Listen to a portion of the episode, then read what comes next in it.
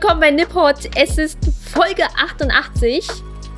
Und habt ihr unseren super coolen neuen Jingle gehört?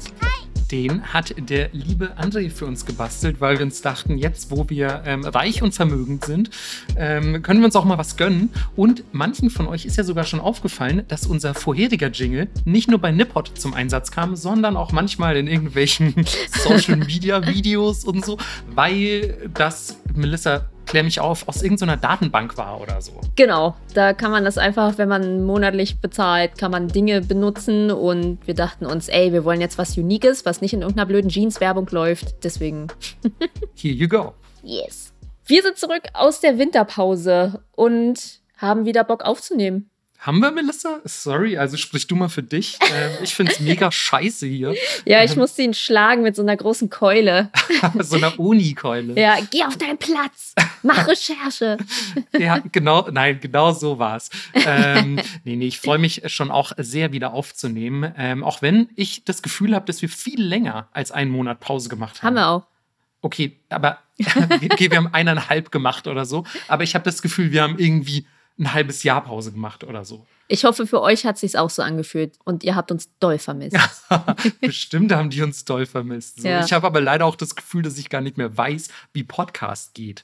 Das werden wir heute rausfinden.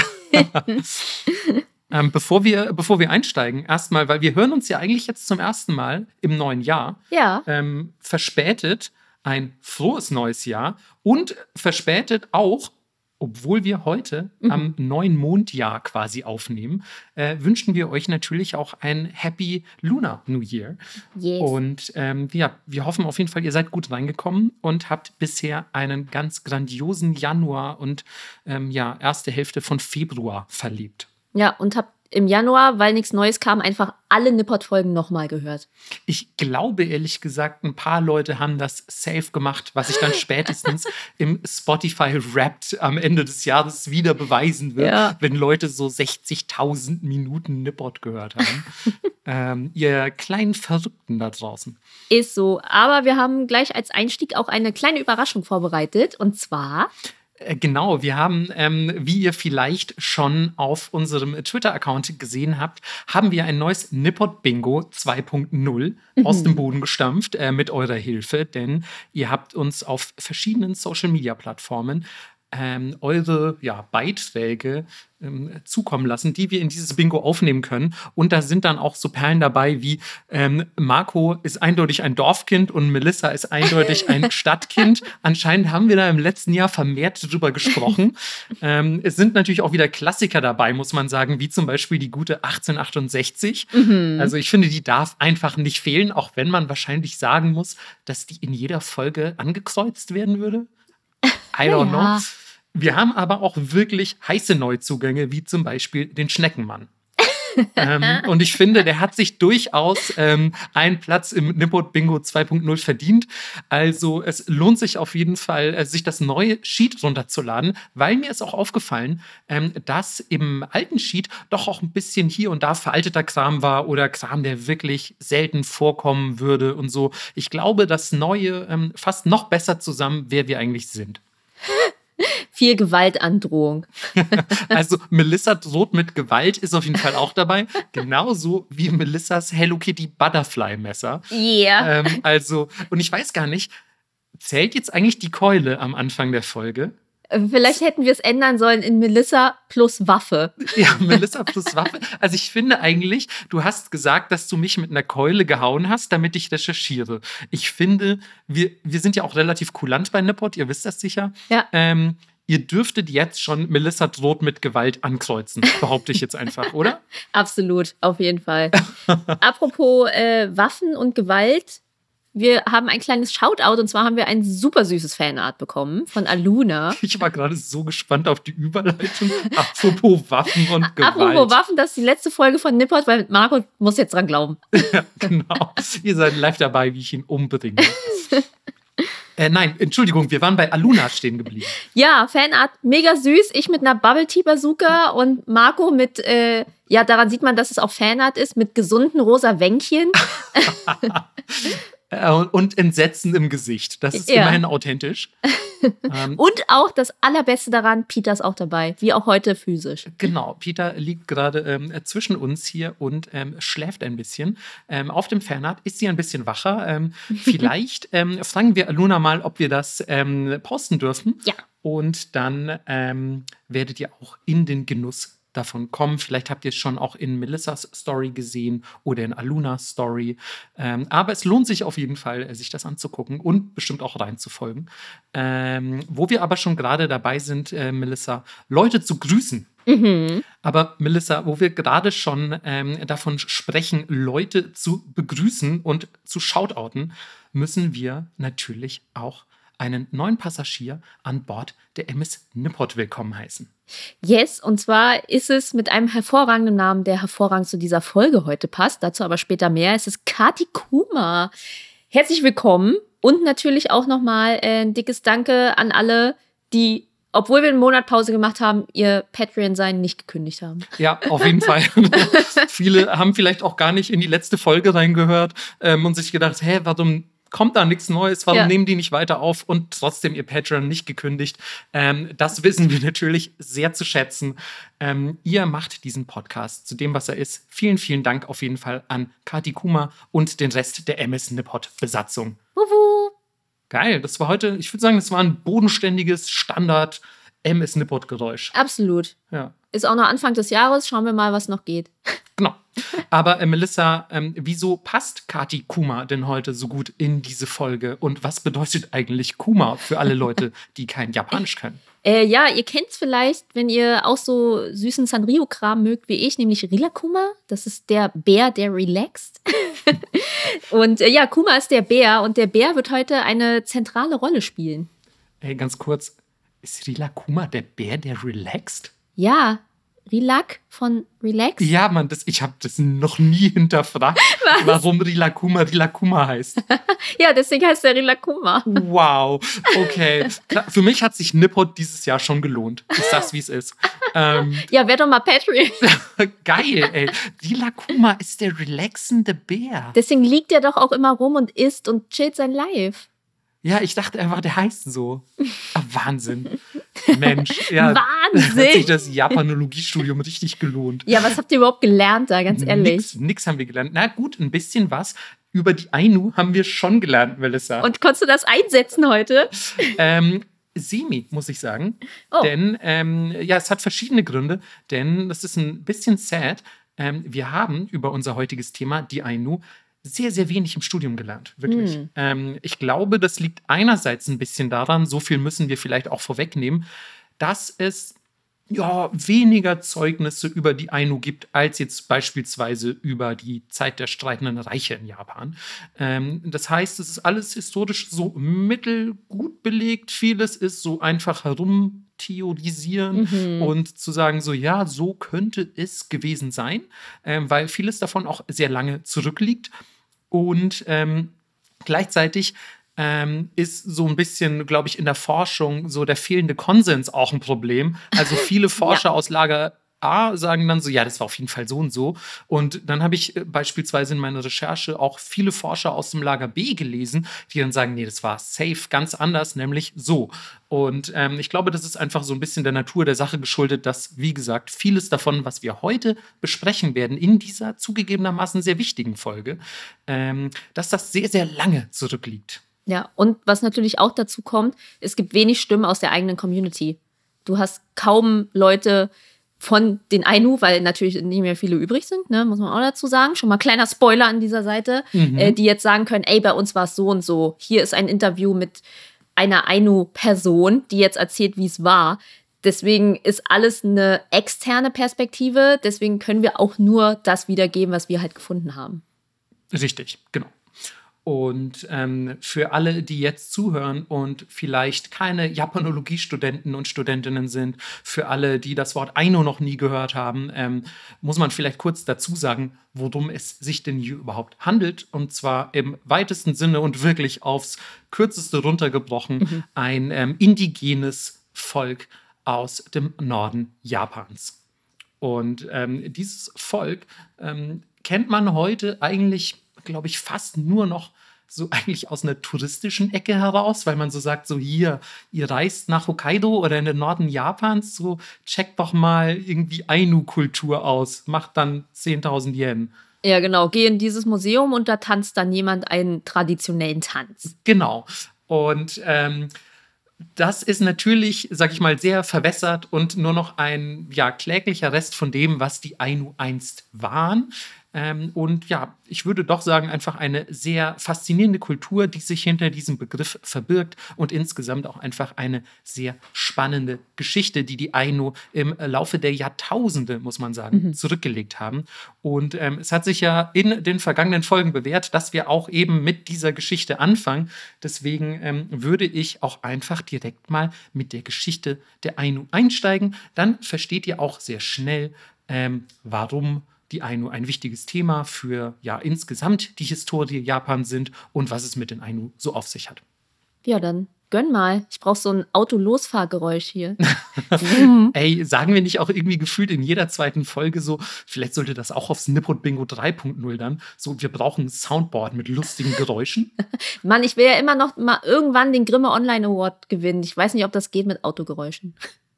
Glaubst du, Melissa, glaub, ganz kurz, bevor wir in die Geschichte der Ainu einsteigen, glaubst du wirklich, Autogeräusche sind das, was uns daran hindert, den Grimme Online-Preis zu gewinnen? Ja, das ist der einzige Grund. Nein, ja. ihr, äh, ihr, könnt uns gerne vorschlagen. Also, falls hier irgendjemand zuhört aus dem Grimme Online, äh, ich weiß gar nicht, wie man da falls, vorgeschlagen ja, hat. Ja, falls die Gebrüder Grimm zuhören, bitte.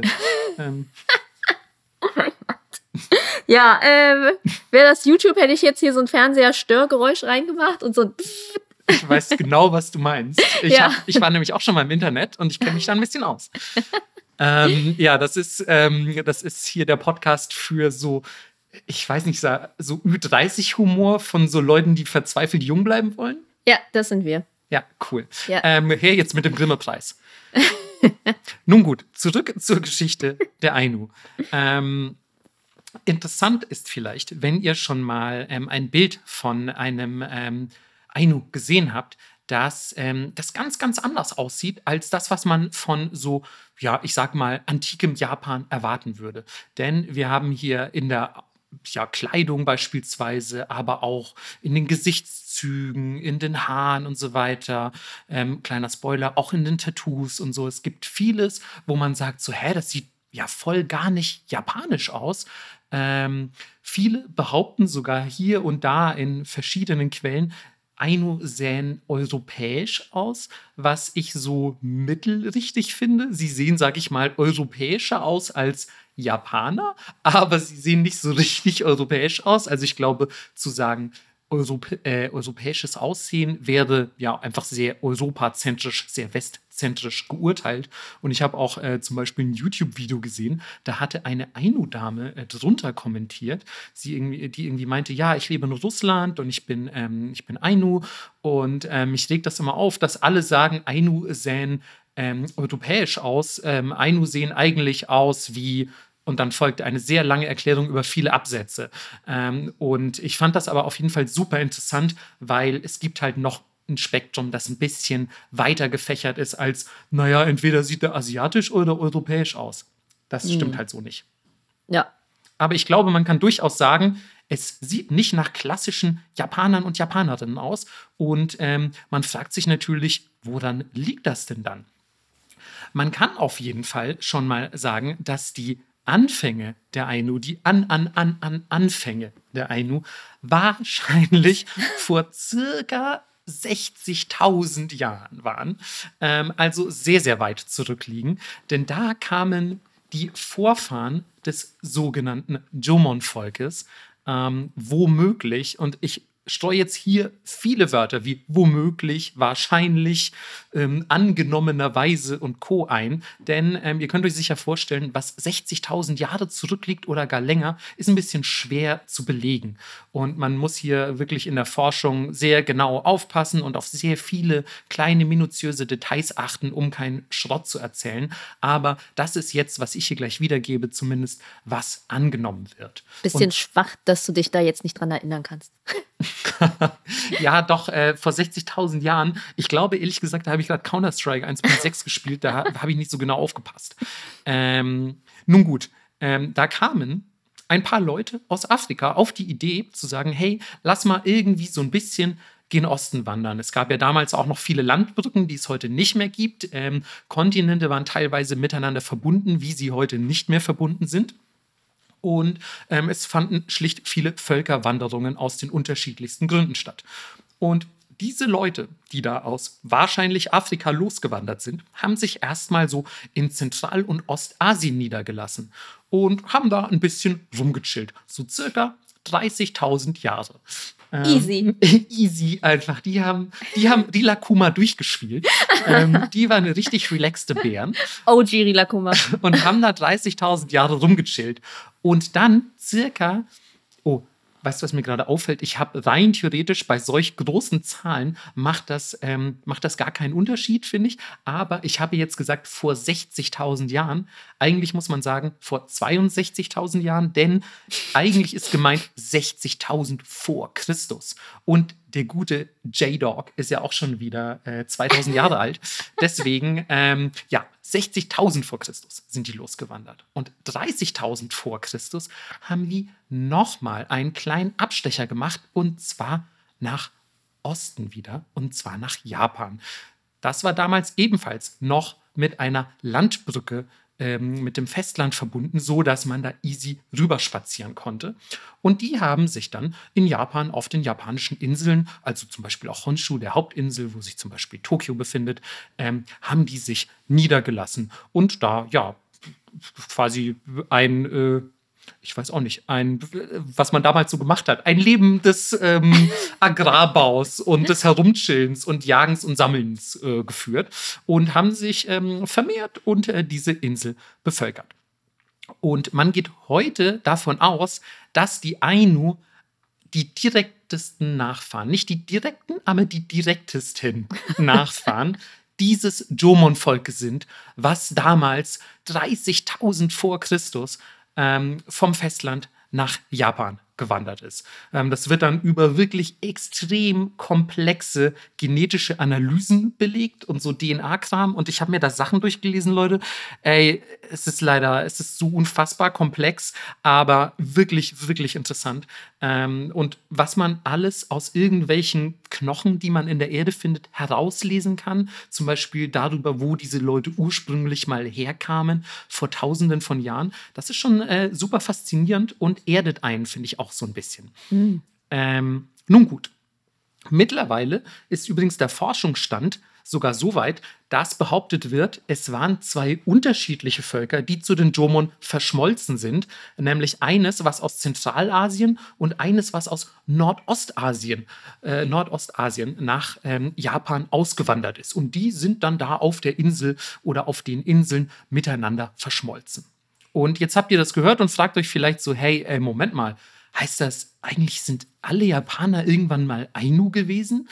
Und das stimmt leider nicht. Ähm, denn circa 300 vor Christus, also ein ganz schönes Stück später, kam das doch leider sehr wichtige Volk der Yayoi nach Japan. Und auch die kamen vom Festland Ostasiens herübergesiedelt, vermutlich zu größten Teilen aus dem heutigen Korea, aber auch aus Teilen Chinas und womöglich auch Südostasiens. So genau lässt es sich dann leider trotzdem nicht belegen.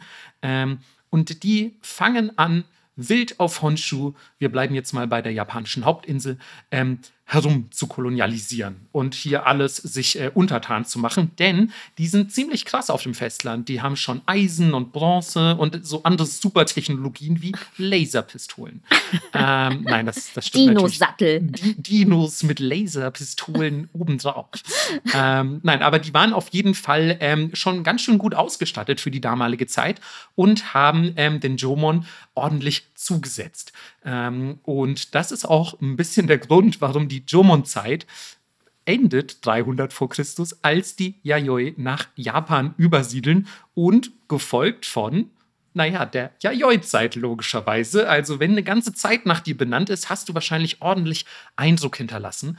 Ähm, und äh, die Forscher sagen, eigentlich sind diese Yayoi-Leute ähm, der Ursprung des modernen Japaners, beziehungsweise der modernen Japaner. Das sind die, die quasi, ja, den größten Teil der Bevölkerung des heutigen Japans quasi stellen und ähm, sich diese Inseln alle ähm, untertan eben gemacht haben. Und zwar ähm, nennt man diese in Anführungszeichen natürlich modernen Japaner, denn wir befinden uns circa ja in einer Zeit von Christi Geburt, ähm, nennt man die Yamato-Japaner. Ähm, vielleicht habt ihr den Begriff schon mal gehört. Das ist ja doch ein sehr wichtiger Begriff, gerade in der Japan- und Japanologieforschung. Und 300 ähm, nach Christus, also 600 Jahre nachdem die Yayoi auf die Insel gekommen sind, beginnt dann auch die Yamato-Zeit, die sogar danach benannt ist. Das ist quasi die Zeit der Japaner. Jetzt geht's richtig los mit Japan. Jetzt werden quasi so ein bisschen diese, diese Barbaren von damals, diese Menschen von vor 30.000 Jahren und so, die werden jetzt quasi assimiliert, vertrieben oder zumindest in irgendeiner Form verdrängt. Und ähm, ja, diese modernen Japaner dehnen sich quasi über ganz Honshu aus, über die ganze Hauptinsel und ähm, bleiben eigentlich erst so quasi am nördlichsten Teil vom Honshu erstmal stehen und sagen so, ja, noch weiter nördlich, da gibt es irgendwelche komischen anderen Leute, diese Jomons, die wir da oben hin vertrieben haben. Und ähm, ja, die sind, ein, die sind ein bisschen weird, die haben alle lange Bärte, die sehen ein bisschen barbarisch aus. Keine Ahnung, lass mal hier auf Honshu chillen und unseren Yamato-Kram aufbauen, unser Japan. Und es ist ein bisschen unklar in der Forschung leider, ab wann genau die Ainu als Ainu zu definieren sind. Ähm, viele sagen, zumindest habe ich diese Quelle öfter gefunden, dass alles quasi ainuisiert wurde, wenn man so will, mit dem Übersiedeln eines Ochotsk-Stamms. Ja, das habt ihr richtig gehört. Ich habe mich nicht verschluckt. Ähm, Ochotsk ist, glaube ich, eine relativ äh, selten gehörter Begriff. Ähm, selbst im Japanologiestudium kam mir der selten unter. Ähm, aber es ist quasi eine Region ähm, nördlich von Japan, also Sachalin und rechts davon, also östlich noch. Da befindet sich das Ochotskische Meer, ähm, von dem man ebenfalls sehr selten hört. Und von da kam ein Volksstamm hinübergesiedelt nach Hokkaido und zwar im 5. Jahrhundert. Und das waren eben auch so Jäger und Sammler in Pelzen behangen und irgendwie ja einfach krasse, wie wir sie heute wahrscheinlich bezeichnen würden, so barbarisch anmutende ähm, ja, Menschen der Antike. Und die sind verschmolzen mit den Jomon auf ähm, Hokkaido und haben sich da quasi ja niedergelassen und eben dann im Laufe der Zeit fand eben auch so ein bisschen ja Bevölkerungsaustausch oder Vermischung ähm, statt. Und das gilt so ein bisschen als die Geburtsstunde der Ainu, denn dieser Ochotsk-Stamm, der hat angeblich auch diese bärenzentrische Kultur, nenne ich es jetzt einfach mal, aus dem Norden mitgebracht, die man vorher auf Hokkaido angeblich gar nicht kannte, die aber heute mega krass mit den Ainu assoziiert wird. Deswegen denkt man so, ja, okay, als dann diese Ochotsk-Leute kamen und die Bärensachen mitgebracht haben, dann ging es halt wirklich los mit den Ainu. Und ja, diese Bären, die spielen dann eben doch eine sehr wichtige Rolle für die Ainu, vor allem in einem ja wahrscheinlich der wichtigsten Rituale, wenn nicht sogar dem wichtigsten Ritual des Volksstammes, von dem euch Melissa kurz mal ein bisschen äh, berichten wird. Äh, ja, die kommen mit so einer riesigen Ikea-Tüte voll Rilakuma-Merch. Geil. Und dann wird darum gekämpft. Weil die haben so viel gechillt.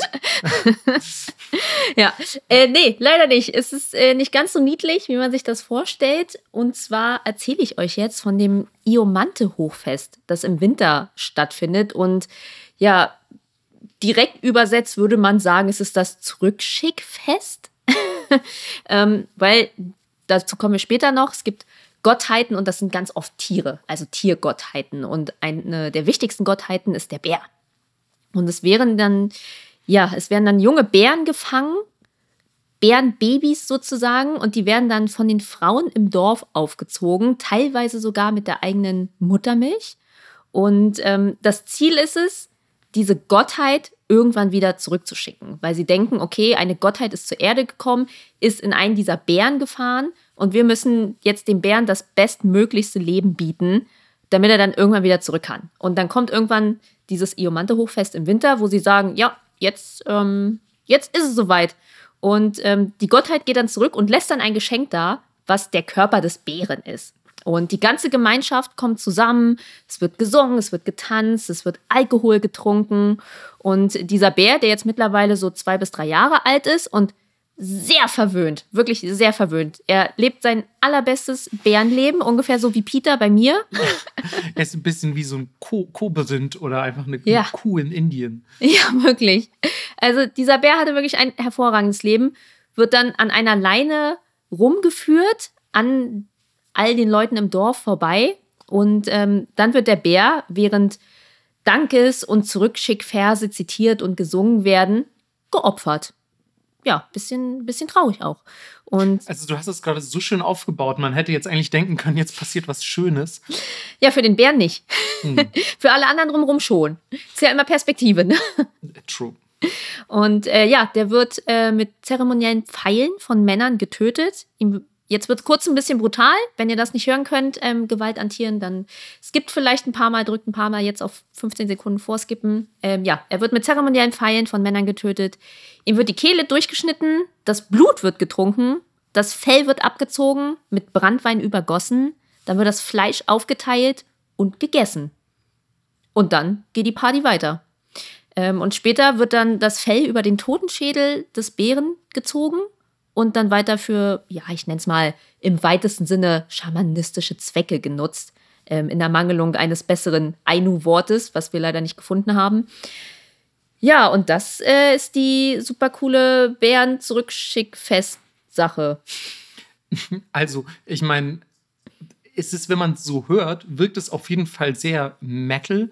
Ja. Ähm, aber also auch da wieder muss ich sagen, als ich zum ersten Mal von diesem, von diesem Iomante erfahren habe, ähm, dachte ich auch so, wow, das ist so, also es ist so tribal-mäßig, auch wirklich in der Mangelung eines besseren Begriffes. So, ich muss da direkt an so eher so Videospiele denken oder mhm. so ein mhm. bisschen Filme, in denen irgendwelche barbarischen Völker dargestellt werden, die dann so Schamanenkram machen mit Totenschädeln auf dem Kopf und irgendwie Blut trinken und so.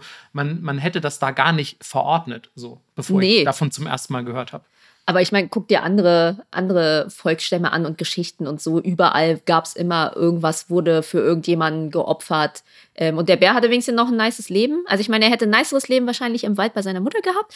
Aber äh, ja, das ist hier komplett wertungsfrei. Also ich würde mir niemals äh, rausnehmen, eine Kultur für ihre Bräuche irgendwie zu verurteilen. Und ob man jetzt eine große Schweinezucht hat und sich danach das Kassler reinknallt oder jetzt hier einmal im Jahr einen Bären schlachtet auf jeden Fall. Also ich meine, ähm, also eine Wertung sollte da auf keinen Fall dabei sein. Ähm, ich finde es auf jeden Fall aber super spannend, ähm, wie das quasi ähm, im Kontrast auch dazu steht, was auf Honshu so abgeht oder auf dem Rest von Honshu. Ähm, Im Moment, äh, wo wir uns zeitlich befinden, ist ja auch ähm, noch nicht ganz Honshu unter Yamato-Kontrolle. der Norden reduziert sich noch ein bisschen, denn da gibt es die sogenannten Emishi, ähm, die nach heutigem Verständnis wahrscheinlich ein Verband von eben solchen Barbarenstämmen ähm, waren. Ähm, und ähm, ja unter anderem eben auch Ainu beinhalteten. Und ähm, die stehen halt, wie gesagt, in einem sehr, sehr krass anderen Kontrast so zu den ja fast schon höfischen Kulturen, die da sich gerade bei den Yamato rausentwickeln. Also wenn wir zeitlich noch ein bisschen voranschreiten, sind wir ja eigentlich schon ähm, hier so in der Heian-Zeit. Ähm, wo es dann irgendwie, äh, weiß ich nicht, auch plötzlich um die feinen Künste ging und irgendwie Hofkultur und so. Und dann ähm, blickst du so ein bisschen nach Norden zur selben Zeit und dort wird irgendwie äh, Bärenblut getrunken und so. Das finde ich irgendwie krass, dass das damals ähm, in Japan so eine Sache war. Ich finde, das hat man überhaupt nicht auf dem Schirm, wenn man an das Japan dieser Zeit denkt. Nee, überhaupt nicht. Aber ich würde tatsächlich auch einwerfen, dass ein Bären äh, das Fell ordentlich abziehen schon auch Skill benötigt, ne, damit das nicht verrottet und so. Mit Sicherheit benötigt das alles Skill. Ja, also so, ich sag mal, die feinen Künste haben sich da einfach anders ausgeprägt. Also wir kommen später auch noch zu äh, ja so Flechtarbeiten und Sachen weben und so. Einfach eine andere, eine andere Ästhetik. Eine andere Ästhetik und ich meinte natürlich auch mit ein bisschen, ohne jetzt das wieder auf ähm, womöglich ein abwertendes Level heben zu wollen, aber sowas wie ähm, fast schon geisteswissenschaftliche ja, Künste. Ja, ja, Kintsugi und so genau und auch generell so irgendwie das Szenieren über philosophisches und so und irgendwie äh, so Architektur und am Hof rumchillen und irgendwie äh, Teezeremonie. Genau, Teezeremonie und geiles Live führen und äh, woanders setzt man sich halt den Tonschädel auf und dann geht's ab. So. ähm, und das finde ich ist ein super spannender Kontrast. Ähm, und ich glaube, dieser Kontrast war auch damals für die Leute relativ spannend, weil einfach die Yamato-Japaner gesagt haben: so, ey, diese Leute da im, im Norden, die haben sich uns bisher widersetzt, die wollen nicht assimiliert werden, die sind uns auch nicht ganz geheuer. Ähm, die haben so ihre ganz eigene Kultur. Wir haben keine Ahnung, was da los ist. Bis 709. Ab da sagt man dann so, ey, weißt du was?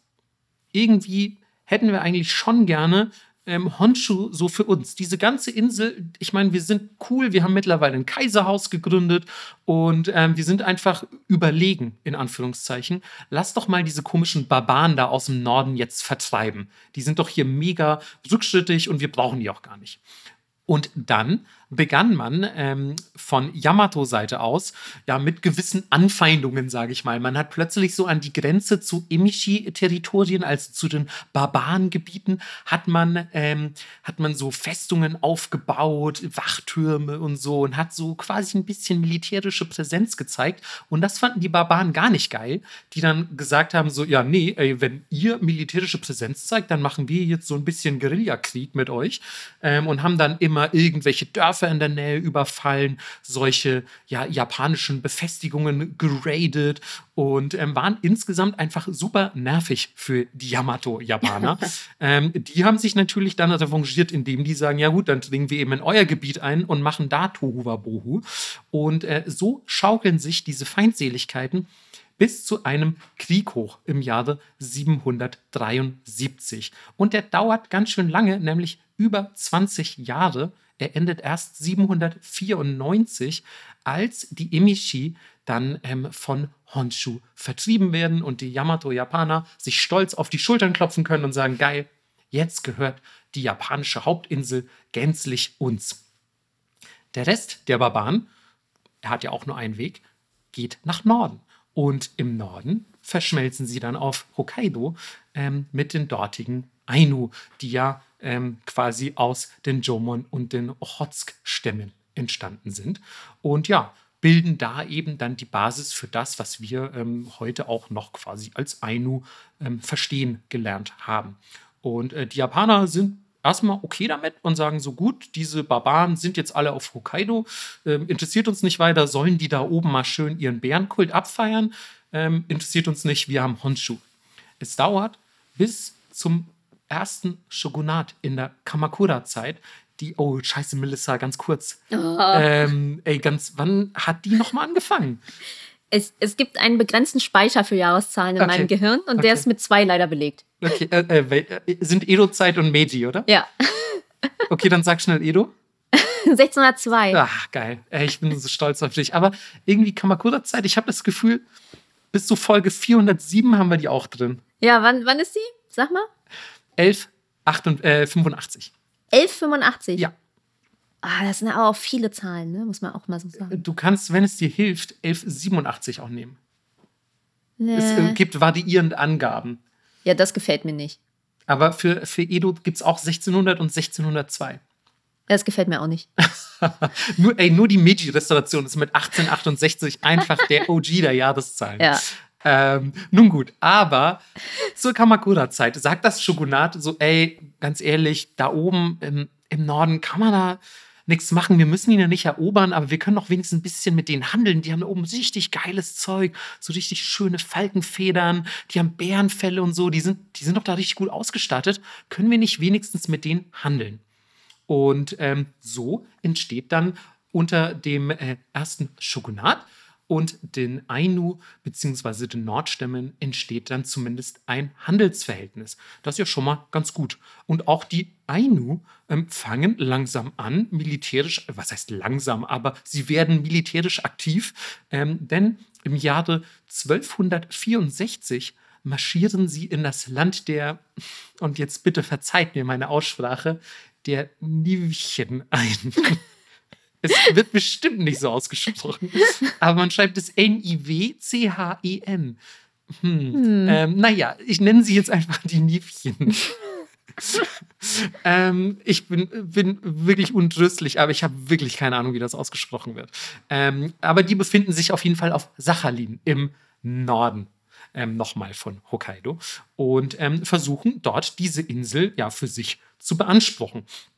Und ähm, das Spannende daran finde ich, dass während ähm, die Ainu oben auf Sachalin kämpfen, kämpfen ja auf ähm, Honshu, ähm, kämpfen die Japaner gegen die Mongolen. Also das ist mm. ja nahezu zeitgleich passiert. Also während quasi im Norden expandiert wird von den Ainu, wird unten quasi die Mongolen-Invasion abgewehrt. Eigentlich sehr spannend. Ähm, und die Ainu waren zwar zahlenmäßig krass unterlegen, denn ähm, die Niebchen, oh Mann, es tut mir so leid, hatten auch ähm, Unterstützung von Chinesen und Mongolen und waren relativ gut aufgestellt. Aber ähm, die Ainu haben einfach krasse Guerillataktiken und ähm, sind gut im kalten Klima und so. Und die waren einfach irgendwie anscheinend sehr fähige Krieger und haben bis 1308 diesen, ja, ich muss mal sagen, diesen Scharmützelkampf aufrechterhalten, bevor sie dann doch wieder ähm, Sachalin verlassen äh, mussten im, ja, im, Angesicht der äh, im Angesicht der feindlichen Übermacht. Und dann fängt man natürlich an zu überlegen, so, ey, im Norden wurden wir militärisch ähm, ja, zumindest in unsere Schranken verwiesen. Was machen wir jetzt? Gut, dann orientieren wir uns doch wieder nach Süden. Ähm, da sind jetzt keine Feinde von uns, aber wir handeln geil mit denen. Also lass noch viel mehr handeln mit denen und mächtiger werden. Das ist ja immer so das Grundbedürfnis. Wir müssen irgendwie mächtiger werden, wir müssen unseren Einfluss aufbauen und deswegen nimmt dann in dieser Zeit im 14. Jahrhundert der Handel mit den Yamato-Japanern, also zwischen Honshu und Hokkaido, stark zu.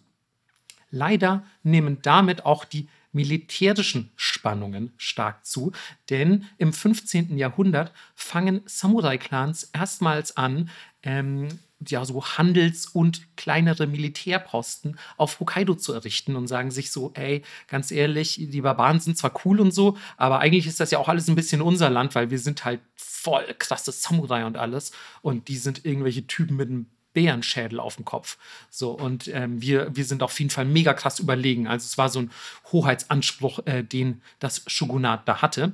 Und ähm, der zieht sich dann auch ehrlich gesagt durch die, ja, durch die nächsten Jahre und Jahrzehnte, ähm, in denen die Spannungen immer weiter zunehmen, bis ähm, unter dem Tokugawa-Shogunat ähm, das ich möchte dich nicht nochmal fragen, ja. Melissa, aber natürlich 1600 dann an die Macht kommt. ähm, Sicher nicht 1602?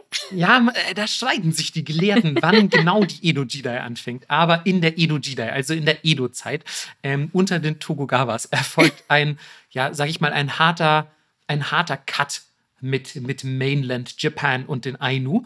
Denn ähm, das Tokugawa-Shogunat sagt, ey, ganz ehrlich, wir machen diesen Barbaren, diesen zurück äh, jetzt hätte ich fast gesagt, zurückgebliebenen, wie sagt man denn, diesen rückschrittlichen äh, Menschen, die in der Vergangenheit hängen geblieben sind, denen machen wir viel zu viele Zugeständnisse. Wir sind das mächtige Shogunat.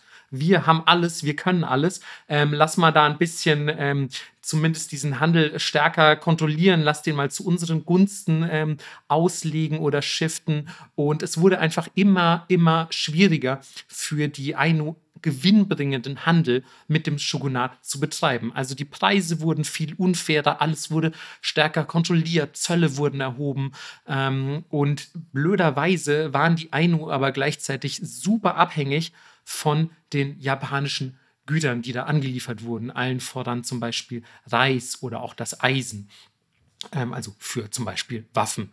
Und ähm, die mussten teilweise, so las ich, ähm, so viele Tiere jagen, um sich überhaupt noch diese japanischen Güter leisten zu können, dass das einheimische Ökosystem in Hokkaido völlig in sich zusammengebrochen ist und die Rituale, von denen zum Beispiel Melissa vorhin gesprochen hat, gar nicht mehr durchgeführt werden konnten, weil man keine Bärenjunge mehr gefunden hat auf Hokkaido. Crazy einfach nur. Also so krass haben die Yamato-Japaner dann damals Hokkaido und die Ainu ausgebeutet, muss man leider so sagen. Ähm, als dann Mitte des 17. Jahrhunderts auch noch Gold auf Hokkaido entdeckt wird, ähm, könnt ihr euch ja denken, was passiert. Ähm, die Mainland, ich sage jetzt schon Mainland-Japaner, aber die Honshu-Japaner, die Yamato-Japaner sagen sich natürlich, ja, jetzt scheiß mal auf die Ainu, wir wollen das Gold. Wir dringen hier ein, unabhängig davon, was die Ainu davon halten, machen Goldgräberlager auf und holen raus, was geht. Und ähm, das bedeutet natürlich, dass das Land und die Ressourcen der Ainu noch weiter eingeschränkt wurden, ähm, was nicht nur dazu geführt hat, dass die Spannungen mit den Japanern zunahmen, sondern auch Kämpfe unter den Ainu um das, was eben übrig ist, ähm, ausgebrochen sind. Und dann haben teilweise sich einzelne Ainu-Clans gegenseitig ähm, die Köpfe eingeschlagen, weil eigentlich ein externes Volk Sachen geklaut hat und so. Also es ist so sad, alles irgendwie zu lesen, ähm, wenn man dann auch mitbekommt, wie rücksichtslos eben Yamato-Japan ähm, vorgegangen ist und ähm, ja quasi diese Insel halt einfach nach Gusto ausgebeutet hat. Ähm, immerhin ähm, brechen auch Rebellionen gegen diese japanische Ausbeutung aus. Das ist ja schon mal ja, zumindest ein ähm, ein mildernder Umstand, sage ich mal. Ähm, 1669 ähm, versammelt ein Ainu-Häuptling namens Shakushain, ich weiß leider nicht, wie man Ainu ausspricht, aber Shakushain geschrieben, ähm, mit äh, versammelt äh, circa 3000 Krieger aus diversen Ainu-Clans und ähm, greift japanische Camps, kleine Städte, Dörfer und Militärbefestungen an und äh, metzelt deren Bewohner grausam nieder. Also das ist dann die Rache für die Ausbeutung des Ainu-Landes. Blöderweise ähm, lassen sich äh, die Samurai und die Shogunatsleute das natürlich nicht gefallen und sagen, ja gut, dann ähm, kriegt ihr halt jetzt Samurai. Ähm, und interessanterweise ist die Samurai-Vergeltungsarmee, nenne ich sie einfach mal, die da in den Norden geschickt wird, viel kleiner als dieser Ainu-Aufstand. Das sind nämlich nur 700 Samurai um den Dreh. Und ähm, ja, die reisen von Honshu, oder man muss vielleicht sagen, marschieren von Honshu nach Hokkaido. Und ja, aber allein einfach durch ihre man muss sagen, technologische Übermacht. Es gab zur damaligen Zeit schon erste Schusswaffen, es gab Samurai-Rüstungen, es gab, es gab ähm, Katana und so. Also es gab wirklich ja, sehr vieles, womit die Ainu nicht mithalten konnten. Ähm, mit dieser Übermacht hat es dann ähm, die japanische Armee trotzdem geschafft, ähm, diesen Ainu-Aufstand blutigst niederzuschlagen. Daraufhin wird natürlich auch die Militärpräsenz auf Hokkaido verstärkt, damit sowas nicht nochmal passiert.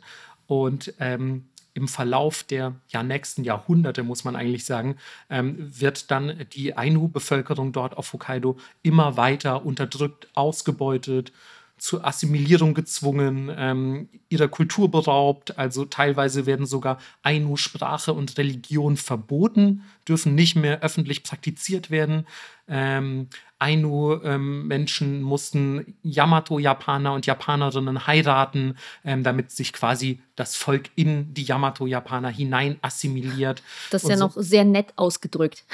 Mhm. Also ich habe von äh, wirklich von systematischen Vergewaltigungen gelesen von Ainu-Frauen, damit das verwässert wird, ne? damit die dann, die Kinder, die kommen, dann richtige Japaner sind. Ich würde auch behaupten, ähm, das ähm, war wirklich das komplette Spektrum abgedeckt von Zwangshochzeiten bis zu äh, Vergewaltigungen. Ja. Ähm, das wurde leider nicht besser im Jahre 1868, als dann die Meiji-Regierung an die Macht kam. Geil, wir haben wirklich in jeder Folge die 1868.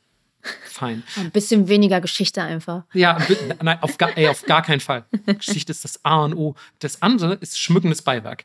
Ihr könnt eigentlich immer nach Geschichte, deswegen machen wir das auch am Anfang, weil ihr schlaft danach ein.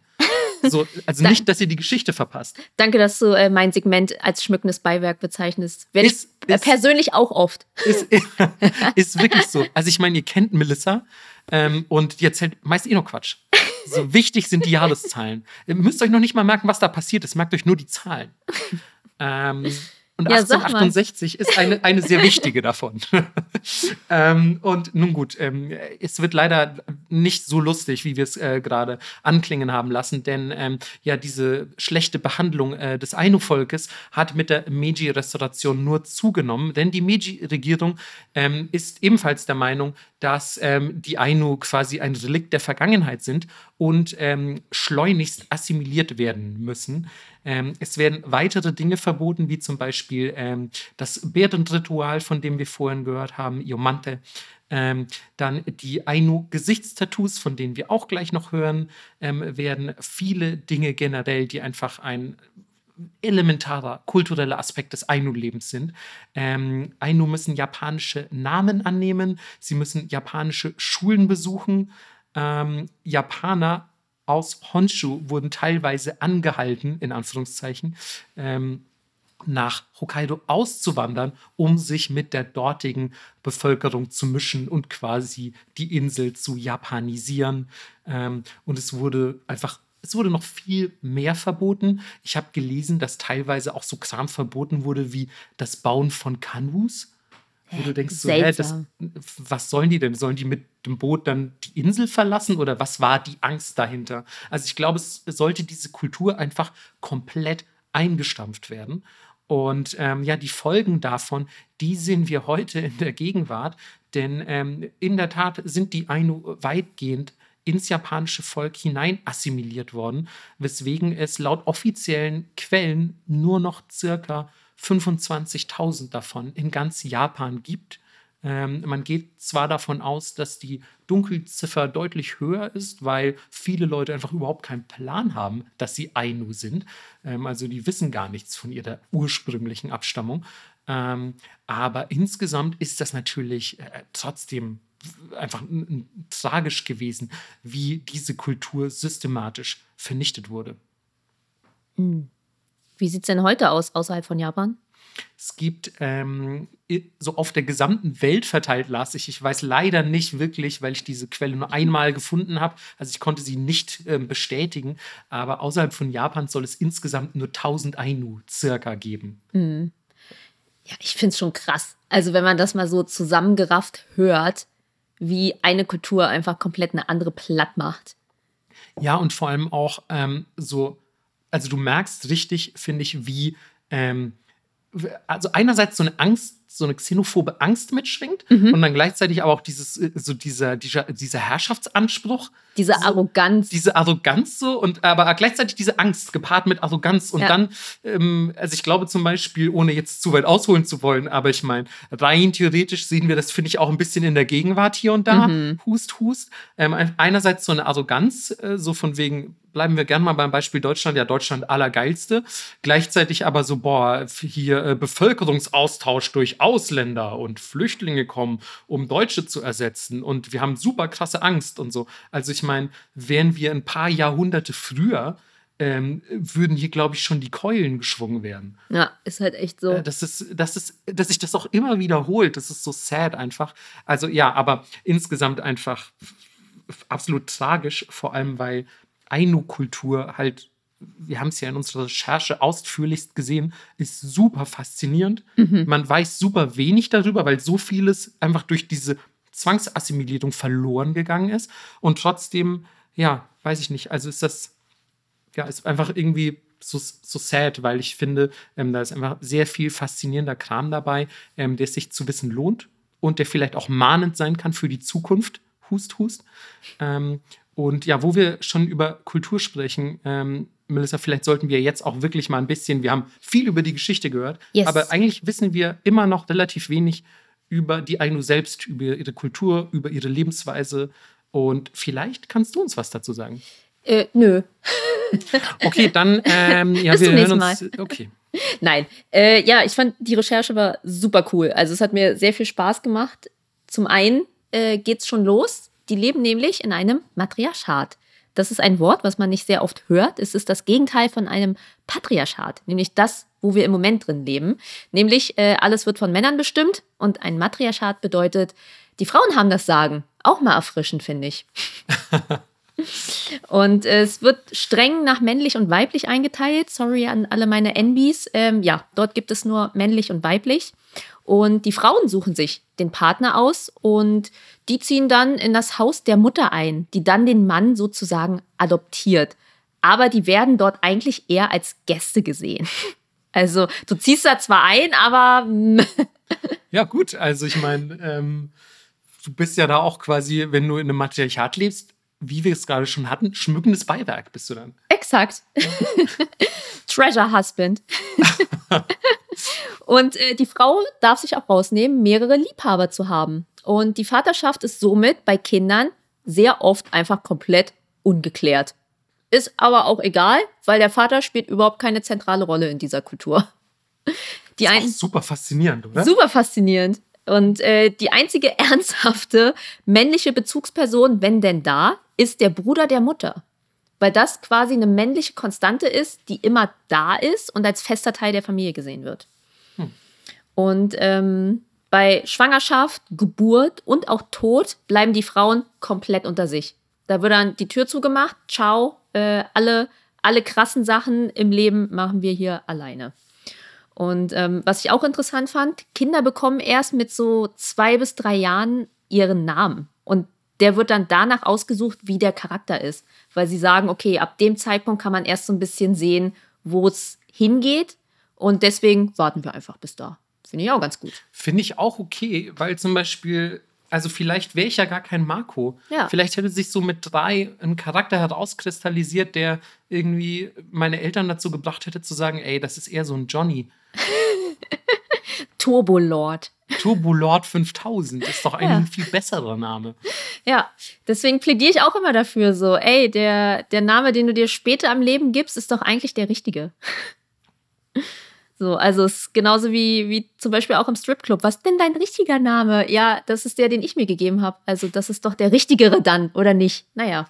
Ey, ey ich finde es völlig legitim, auch wenn ihr Bock habt, euch einen eigenen Namen zuzulegen, nochmal irgendwie später im Leben, gönnt Voll. euch doch rein. Absolut. Naja, ähm, weiter geht's mit dem Betreiben von ja, Ackerbau, das wird so ein bisschen on the side gemacht. Ihr dürft euch das jetzt nicht vorstellen, wie hier, wir ballern mit Traktoren übers Feld, sondern es ist schon alles sehr, ja, sehr klein und äh, eigentlich auch kein großer Bestandteil der Einokultur. Ähm, Im Frühling werden halt Braunbären gejagt, die dann gerade aus dem Winterschlaf kommen und ihr kennt das selber, ihr steht morgens auf, seid noch ein bisschen verballert und jemand fragt euch was, ihr kriegt nichts mit, da kann man schon mal so einen Pfeil im Kopf bekommen. Klar, passiert hier in Berlin ständig. ja. Äh, Rehe, Hasen und Füchse werden das ganze Jahr über gejagt. Und ähm, es gibt dann später auch noch so Sachen wie Fallen, äh, Giftpfeile, Geräuschköder. Finde ich auch strong. Das hat Marco hier aufgeschrieben. Ich lese das gerade nur vor. ja, ähm, das ähm, fand ich super spannend. Also, weil die halt so ein sehr jagdzentrisches Volk sind. Mhm. Ähm, und ähm, Fallen ist ja noch okay so, aber die Ainu-Fallen sollen wohl sehr elaboriert gewesen sein. Was ich halt spannend fand, ist, dass die Giftpfeile hatten und äh, Köder, die so klingen angeblich wie die Beute mancher Tiere, beispielsweise wie irgendwelche Insekten, die irgendwas gerne frisst und so. Und dann ähm, benutzen die diese Geräuschköder. Dann kommt das Tier an und denkt so, geil, da ist meine Beute. Und stattdessen Pfeil ins Gesicht. Also ja. ist ja schon sehr fortschrittlich, finde ich. Absolut. Aber es ist auch Teil der Kultur, ähm, sich zu bedanken bei allem, was passiert ne? und auch immer nur die Hälfte zu nehmen, die Wurzeln in der Erde zu lassen, etc. Und Fischen gehört natürlich auch dazu, ist ja klar, kennt man ja aus ganz Japan. Und der Lachsfang im Herbst ist das wichtigste Event. Weil was passiert? Weil ähm, die machen dann diese geilen kleinen Lachsschnittchen mit Meerrettich. ähm. Nee, diese Raps, was Leute mal zur Party mitbringen. Weißt du, die das dann in so Röllchen schneiden. Ich glaube, das kenne ich gar nicht. Was? Ich gehe auf andere Partys anscheinend. ähm, ähm, nee, aber die, ähm, die, äh, die, äh, die, Lachse werden dann getrocknet und das ganze Jahr über verzehrt. Also man fängt im Herbst, fängt man die Lachse und dann ähm, hat man quasi für das ganze Jahr über Lachsjerky. geil. Ja, ist doch geil. Ja, ist auch geil. Und ähm, ja, die bringen das dann zurück ins Dorf. Aber wie sieht das eigentlich aus? Ähm, die Unterkünfte, in denen sie leben, waren so kleine, schilfgedeckte Hütten mit einer maximalen Größe von so sechs Quadratmeter. Die haben dann so ein Loch in der Mitte des Dachs und darunter ist dann so ein bisschen die Feuerstelle. Und die Hütten hatten jetzt keine Einteilung in Räume oder so. Da wurde sich laut geschüttelt. Ich glaube, Peter ist immer noch im Nippot-Bingo. Ja. ähm, genau, die hatten keine Einteilung in Räume und statt Möbel wurden zwei Schichten Matten so benutzt. Da wurde drauf gepennt, da wurde drauf gesessen. Also ja, relativ leer. Also Minimal Minimalismus, Marco findet es bestimmt super. Hä, geil. Ich habe auch so, so ähm, quasi ähm, Nachbildungen von so Ainu-Hütten gesehen. Die sahen auf jeden Fall ästhetisch peak aus. ja, und ähm, natürlich muss auch für Gerechtigkeit gesorgt werden. Gerichtet wurde in der Gemeinschaft durch eine ausgewählte Gruppe von Leuten und verhängt, naja, für gewöhnlich gab es jetzt keine großen Strafen außer Schläge. Äh, Gefangenschaft oder Gefängnis oder so ein Krimskrams gab es sowieso nicht. Dazu muss man aber sagen, wenn es wirklich zum Mord kam, wurden dem Schuldigen entweder Nase und Ohren abgeschnitten oder die Sehnen der Füße durchtrennt. Das, das ähm, klingt auf jeden Fall heftig. Ja. Aber ich meine, es gibt ja auch Kulturen, wo Dieben die Hände abgeschlagen werden und ähnliche Dinge. Ja. Ähm, also gar nicht so abwegig dann wiederum. Und ich finde, na gut, wenn du kein Gefängnis hast und du hast einen Mörder ja. und du versuchst sonst quasi mit Schlägen irgendwie einen Erziehungseffekt zu erwirken, dann musst du dir halt beim Mord irgendwas Krasses einfallen lassen. Ja. Da reicht nicht der Knüppel auf dem Popo. Absolut. Ähm, aber weißt du zufällig, ob ähm, in, in dieser Gruppe von Leuten durften da Männer mitmachen? Oder? Das habe ich auch versucht rauszufinden und ja. ich habe es leider nicht rausgefunden. Okay. Aber rein vom Gefühl her würde ich sagen, nein. Okay. Vielleicht so einer Alibi-mäßig, weißt du, der Tokenmann so ja. im Zirkel. Ja, meinst du, die hatten so Tokenmänner, damit es nicht so zu Diskriminierungsanklagen kommt? Ich weiß nicht, ob es das damals gab. Ja. Ähm. Ähm, ja, und jetzt gibt es auf jeden Fall einen der Gründe, warum es so schwierig ist, diese Recherche durchzuführen, weil alles wird mündlich überliefert. Das stimmt. In äh, den sogenannten Yukar, ähm, den Ainu-Sagen, wenn man so will, ähm, die dann ja so ein bisschen, also einerseits Erzählung sind, andererseits äh, ein Song, quasi so Singsang mit, mit Tanz auch und so. Also es ist quasi ein bisschen Sing, Tanz, Erzähltheater. Ähm, und das ist dann meistens so eine Geschichte, die in der Regel aus der, äh, der Ego-Perspektive ähm, erzählt wird.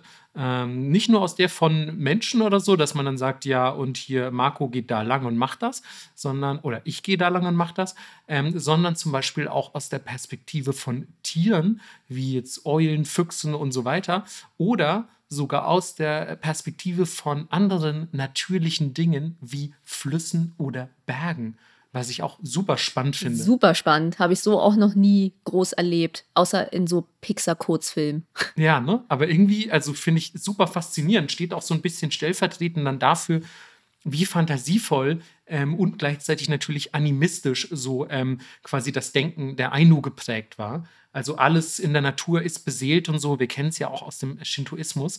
Ähm, diese Yukar, habe ich äh, gelesen, ähm, enthielten auch wohl extrem viele Onomatopoeia, also quasi Lautmalereien, sodass man sagt, so hier, das Pferd macht Galopp, Galopp und der Berg macht Wump, Wump, Wump.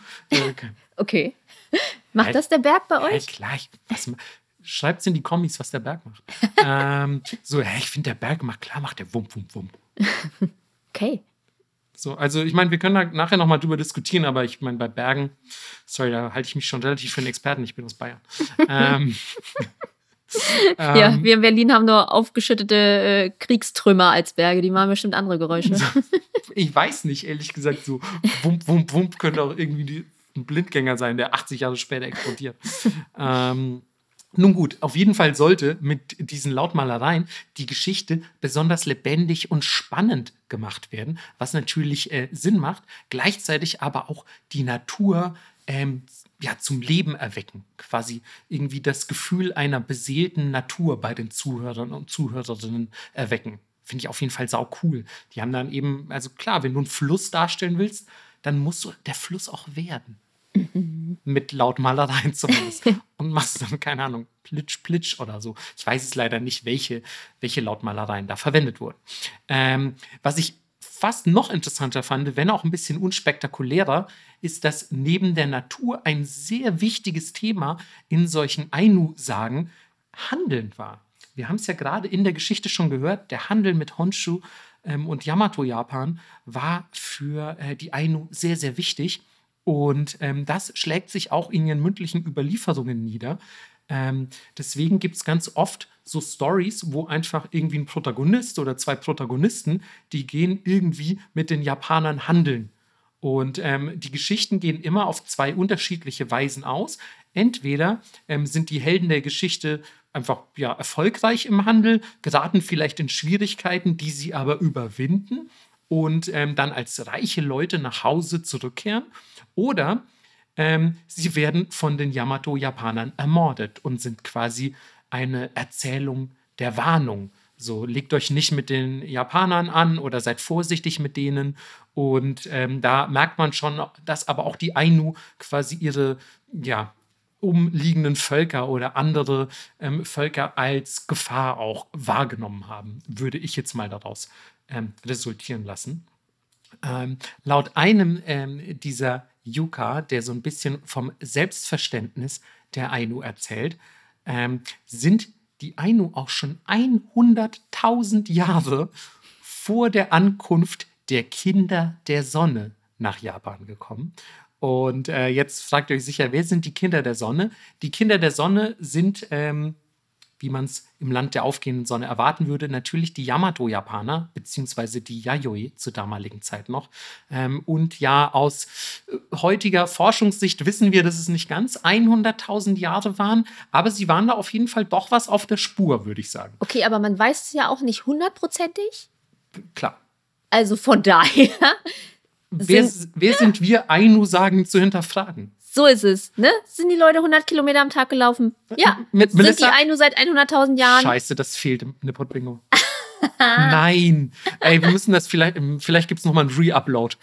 Weil, also die 100 Kilometer, ich sag mal, das 100 Kilometer Gate, Ja. das darf eigentlich nicht fehlen. Das ist einfach ungeklärt und ich würde Das jetzt ist, hier. nicht, das ist nicht einfach, das ist, das, das ist einfach, un Leute, haltet Ja. mich fest. Ich begehe gleich ein Gewaltverbrechen hier. Das will ich auch dann noch drin haben. Marco droht Melissa Gewalt. Aber das mache ich so selten, das lohnt sich gar nicht. Ja, man darf es ja auch nicht so schnell voll bekommen, die Karte. Na gut, das, es sind immer fünf in einer Reihe, glaube ich. Das ist Ja, gar nicht okay. so einfach. ähm, aber wo wir jetzt gerade schon ein bisschen so ins Mystische abdriften, ähm, sollten wir vielleicht auch noch kurz erklären, woran die Ainu so glauben, nicht nur an ihre eigene Abstammung vor 100.000 Jahren nach Japan gekommen und so, sondern ähm, im religiösen Sinne. Und Ja, das ist nämlich das allerheiligste Tier. Und ihr habt es vielleicht schon erraten. Nach vorhin, es ist der Bär. der, die Lakuma. Der es ist Rilakuma. Ähm, oh mein Gott, wie gerne ich so einen Block hätte mit so einem Metal Rilakuma und dann, wenn du den Block so durchflippst, so die, ne, wenn ihr so einen süßen Block aus Japan habt, wisst ihr ja immer, das oft in so vier Teile geteilt mit so vier Designs und das letzte Design ist einfach so sein Kopf auf einem Spieß. Wow. Das ist jetzt aber schnell eskaliert. Naja, ähm, Hast du ein bisschen viel Ainu-Rituale recherchiert, Melissa? ist so. Sei froh, dass du kein Bär bist. Ich habe so Mitsommergefühle gerade. Ey, Leute, macht dieses Bingo voll. Tut, tut es, das ist mein, das ist mein Vermächtnis, dieses Bingo. Recht mich. Äh, ja, es ist der Bär und dann kommt als nächstes die Eule. Aber finde ich ist auch äh, ein gutes Duo. Absolut. Fühlst du dich mehr als Bär oder als Eule? Auf jeden Fall mehr als Eule. Hm. Bären sind stark, cool und gechillt. Ich bin eher nachtaktiv, weird und fresse Mäuse. Und sehr brutal auch. Bin ich sehr brutal? Eulen sind crazy brutal. Aber ich finde, ich bin einfach eine sehr pazifistische Eule. Außer man spielt ähm, Counter-Strike gegen dich. ich, das Ding ist, ich sage das immer so, weil ich das Gefühl habe, das ist ein Spiel, was viele kennen. Ich glaube, heute muss man eher Valorant und so sagen, aber ähm, ich habe das Gefühl, das ist ein Spiel, das viele kennen, aber eigentlich spiele ich gar nicht so viel Counter-Strike. ähm, also ihr könnt mich richtig wegbashen in äh, Counter-Strike. Ich glaube, ich bin da ziemlich schlecht. Ein schönes Zurückschick-Ritual. Bitte vollführt ein Iomante-Zurückschick-Ritual an mir auf Dust 2. ähm, ja, aus, ausgezeichnet. Ähm, und schickt mich, äh, da, Melissa, jetzt kommt die Überleitung. Ja. Und schickt mich bitte zu den Kamui. Nicht schlecht. Ja, nicht schlecht, Nicht oder? schlecht. Das, ey, Marco-Überleitung auch auf dem Nippon Ja, Heute, oh, heute haben wir viele Kreuzchen, muss ich Mhm. direkt mal sagen. Ähm, die Kamui sind nämlich, man könnte einerseits argumentieren, dass viele der Tiere, gerade Bären und Eulen, auch Kamui sind, aber Kamui sind noch viel mehr als das, nämlich die Kami der Ainu, die Götter. Und ähm, ihr hört schon so, hey, Kamui und Kami, das klingt schon aber auch sehr ähnlich. Und es gibt tatsächlich einzelne Forscher, die davon ausgehen, dass das japanische Wort Kami von Kamui kommt. Hm. Und ähm, wer von euch Golden Kamui gelesen hat, weiß jetzt auch, ähm, was mit Kamui gemeint ist. Es ist das Ainu-Wort für Gott. Vielleicht steht das auch irgendwo im Manga erklärend dabei. Ich habe den relativ früh äh, abgebrochen und es ist auch schon länger her, dass ich den gelesen habe. Aber ähm, da geht es ja ebenfalls um ähm, die Suche nach einem Goldschatz auf Hokkaido und äh, der Sidekick des Protagonisten, der ein Yamato-Japaner ist, ist ein junges Ainu-Mädchen. Hm. Also, wenn ihr Interesse an Ainu und Manga habt, könnt ihr da wahrscheinlich mal reinschauen. Ähm, und ja, ähnlich wie auch im Shintoismus sind diese Kamui ähm, ja eigentlich die Naturseelen, wenn man so will. Alles in der Natur hat potenziell einen Kamui in sich wohnen. Also zum Beispiel ein Fluss kann auch ein Kamui sein. Da kann dann der Gott des Flusses darin wohnen oder der Fluss selbst ist der Kamui. Das ist letzten Endes Auslegungssache aber auch sonst natürlich Tiere, Bären können, äh, Bären können Kamui sein, Pflanzen können Kamui sein, irgendwelche coolen Bäume und so. Und jetzt kommt's, sogar Dinge, die Menschen selbst angefertigt haben, können Kamui sein. Ich habe leider keine Beispiele dafür gefunden, aber ich frage mich dann so, ist ein, ist ein Löffel Kamui so oder muss es schon irgendwas sehr Erhabenes sein, wie zum Beispiel ein meisterhaft gefertigtes Schwert oder so. uh. Kein, also keine Ahnung, aber es können auf jeden Fall, so las ich, auch Gegenstände, die von Menschen gemacht wurden, Kamui sein. Mhm. Und ähm, es gibt Kamui für sehr viele Dinge, wie zum Beispiel auch für das Plumpsklo hinterm Haus. es gibt tatsächlich ein Plumpsklo-Kami. Wow, das ist ähm, strong, auf jeden ja. Fall. Finde ich, und, und er soll sogar ziemlich wichtig sein. Also, das ist jetzt nicht so ein obskurer, ähm, so, haha, den gibt's auch, lustiger Trivia-Fact für irgendwie so ein, so ein Spiel mal zwischendurch. Nein, das ist wohl ein sehr wichtiger Kamui, der ähm, wohl auch bei äh, familiären Problemen oder, oder irgendwie Problemen im Haus äh, zu Rate gezogen wird. Mhm. Also man darf ihn nicht unterschätzen, nur weil er eben für den Lokus verantwortlich ist. da verbringt man ja auch viel Zeit. Wo die ähm, Ainu allerdings nicht so viel Zeit verbringen, ist ähm, die Kirche oder der Tempel. Denn ähm, bei den Ainu findet die äh, Verehrung der, der Götter und der Natur äh, eigentlich on the go statt, muss man sagen. ja. so, also Religion to go, so die Zeremonien, die werden ähm, dann einfach irgendwo in der Natur selbst ähm, vollführt, auf dem Dorfplatz oder so. Aber es gibt jetzt nicht klassisch, wie zum Beispiel im Shintoismus, irgendwelche ähm, Schreine. Nee, aber es gibt so ein paar heilige Plätze, wo dann Zeremonien durchgeführt werden und natürlich auch von Frauen. Also es gibt Priesterinnen.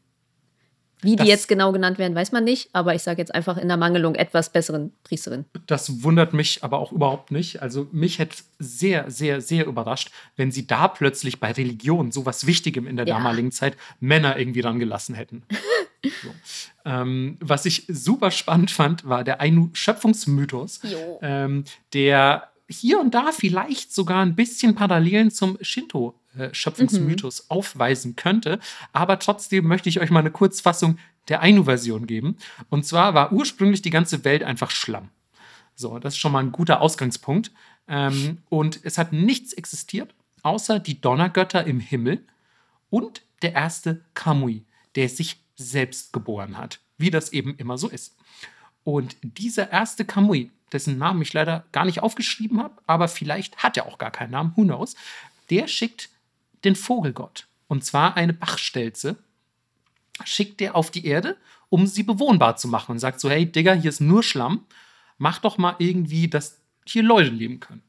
Und dann tritt diese Bachstelze mit super viel Mühe einzelne Stellen aus dem Schlamm und diesem Wassergemisch. Und ähm, das ist dann quasi halt zum Beispiel Hokkaido oder Sachalin oder die anderen ja, Teile der Welt, wo kein Wasser ist. Das haben wir also alles einer ähm, womöglich riesigen Bachstelze zu verdanken. Oder sie war einfach mega fleißig. Sie war entweder klein und fleißig oder groß und ist irgendwie dann wahrscheinlich ins Weltall weggeflogen. I don't know. ähm, na, und dann sagt er auf jeden Fall so, als die Bachstelze sich zurückmeldet und sagt, ja, ich bin jetzt durch, ich wäre soweit, ähm, sagt er, gut, dann schicke ich ähm, jetzt auch andere Kamui zur Erde hinunter, die diese dann quasi äh, bevölkern können. Und das ist dann ja quasi der Zeitpunkt, wo auch circa die Menschen auftauchen. Und ähm, einer der wichtigsten Götter oder eine der wichtigsten Gottheiten, die da zur Erde geschickt wird, ist so eine Art Ainu Amaterasu. Ähm, das ist nämlich die Anführerin dieser Kamui und sie hat viele verschiedene Namen, wie zum Beispiel Kamui Huki oder Kamui Fuji auch, genauso wie ich lese, Apem, Ap, ich möchte es schaffen, Apemeru Koyanmat, Unameru Koyanmat. Keine Ahnung, ob man das so ausspricht, wahrscheinlich nicht. Abgekürzt aber gerne mal Ape Kamui. Und das ist die Göttin der Feuerstelle.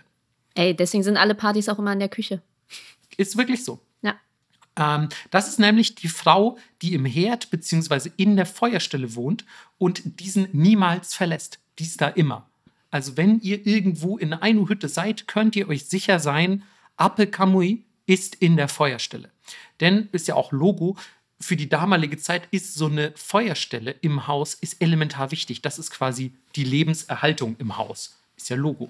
Und ähm, deswegen ähm, ist Ame Kamui auch immer da drin und darf nicht erlischen. Deswegen muss auch immer die Glut ange angefacht werden. Es muss quasi die Feuerstelle immer beheizt sein und die darf nicht ausgehen. Ein weiterer Grund dafür ist, das möchte ich noch kurz anfügen, dass nach Ainu-Glaube ähm, die Toten, also eure Vorfahren, die verstorben sind, im Herd bzw. in der Feuerstelle ruhen.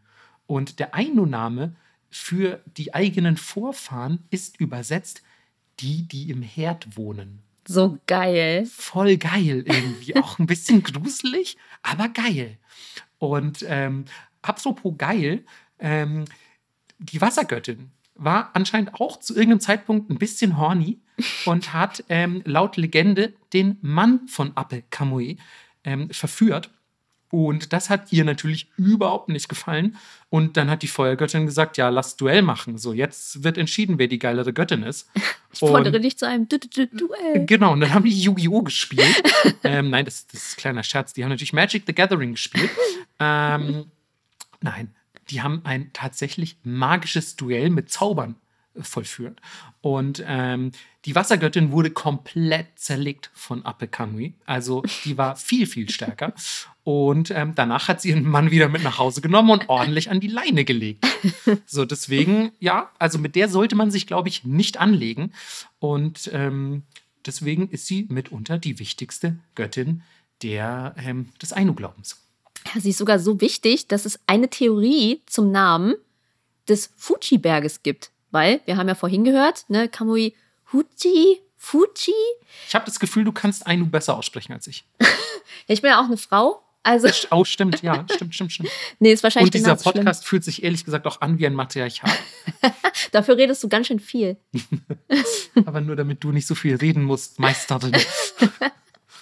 Äh, ja, also es gibt die Theorie, dass der Fuji-san nach dieser Feuergöttin benannt wurde. Äh, wir wissen es natürlich nicht genau, aber finde ich ganz cute irgendwie. Mhm. Also ich würde mir wünschen, dass es so ist.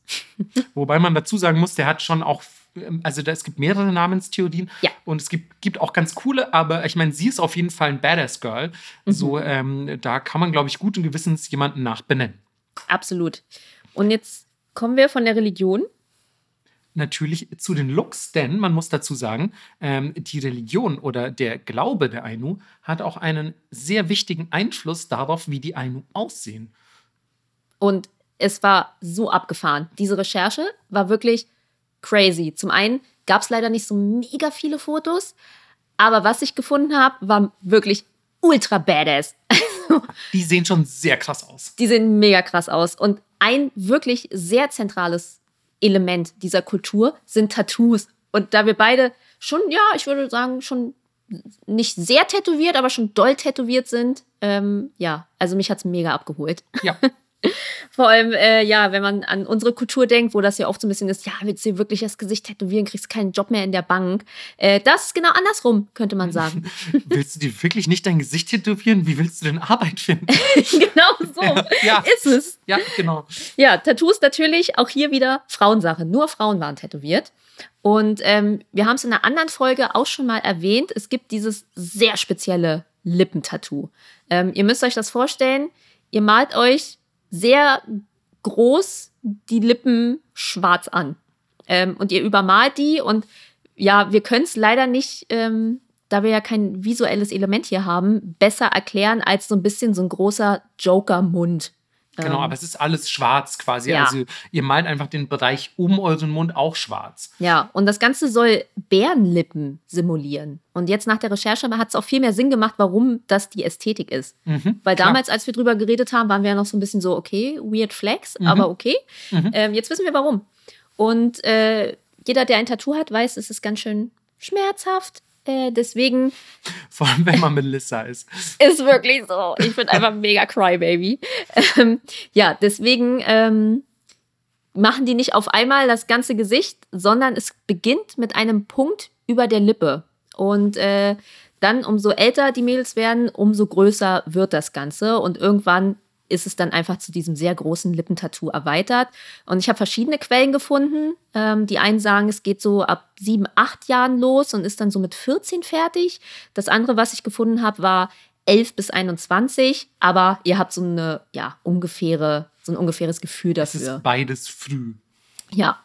Und das Ganze nennt sich, jetzt kommen wir wieder, Aussprache problematisch heute, Antipiri, Ankipiri ja. Mhm. Jedenfalls konnten die bis ca. 4500 vor Christus nachgewiesen werden und entstanden vermutlich so in der Jomon-Zeit.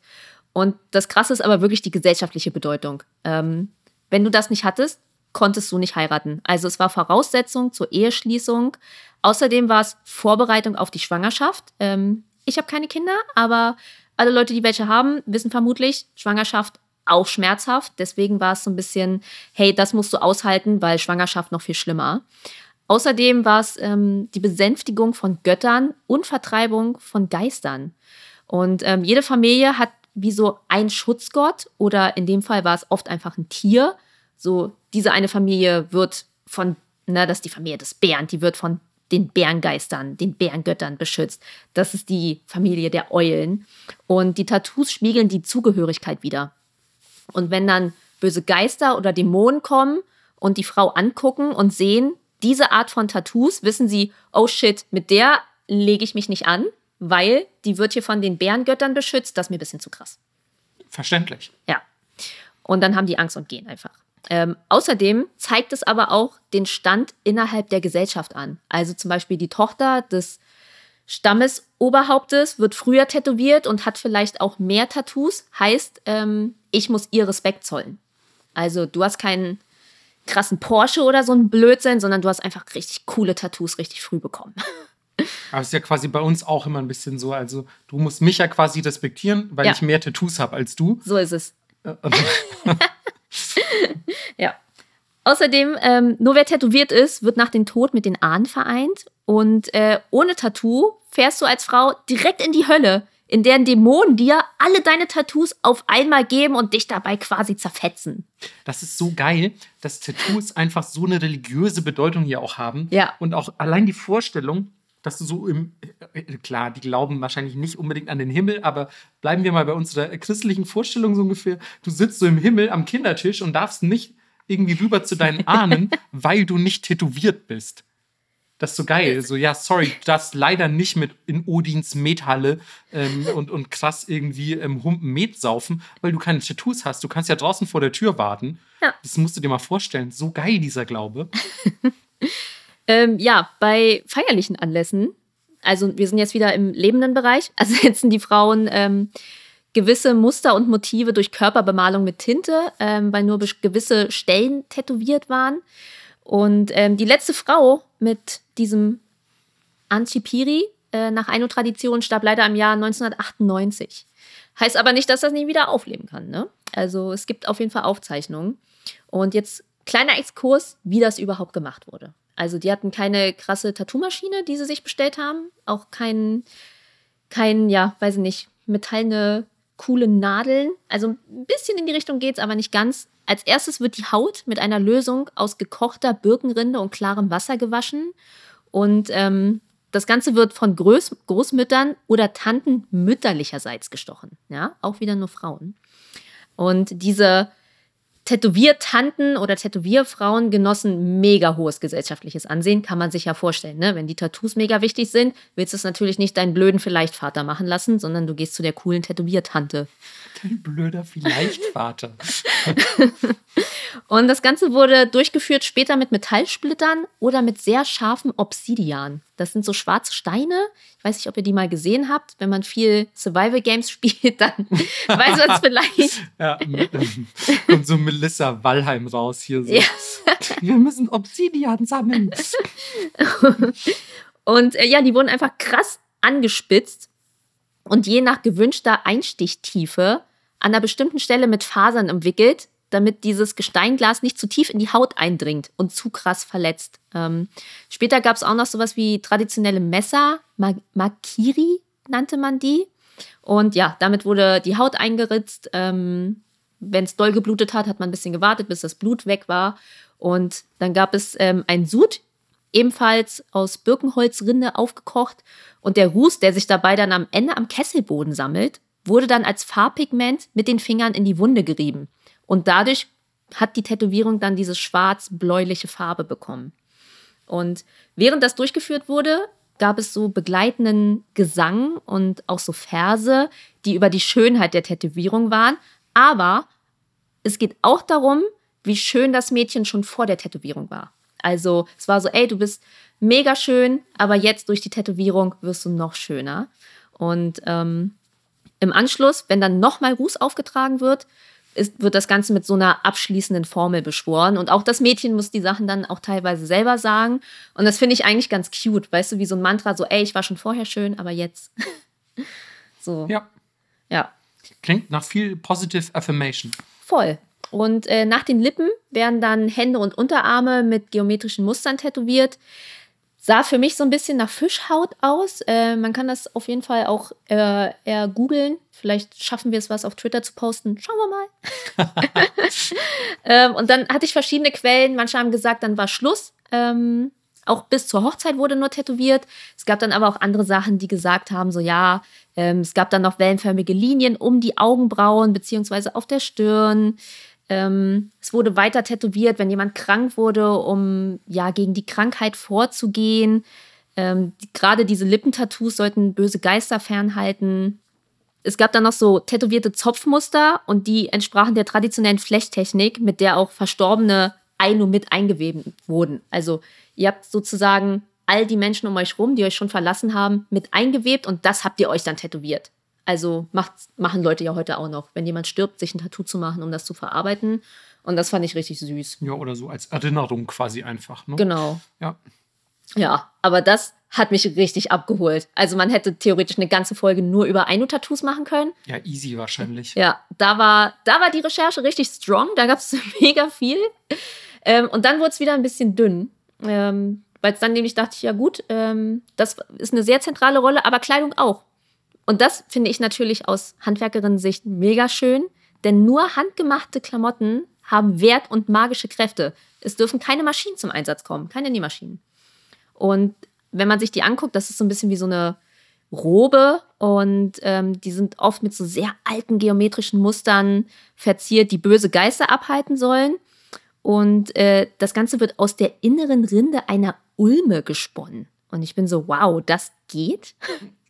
Krass, was man damals einfach so quasi gemacht hat oder womit man experimentiert hat, um halt irgendwie einen Effekt zu erzeugen, wie so, mhm. hey, ich möchte Kleidung, mal gucken, ah, diese innere Rinde, die wirkt so ein bisschen faserig. Ich guck mal, wie weit ich komme. Ja, also deswegen war ich auch so, okay, also Kunsthandwerk, es sah halt nicht so mega filigran und fein aus, aber war auf jeden Fall am Start.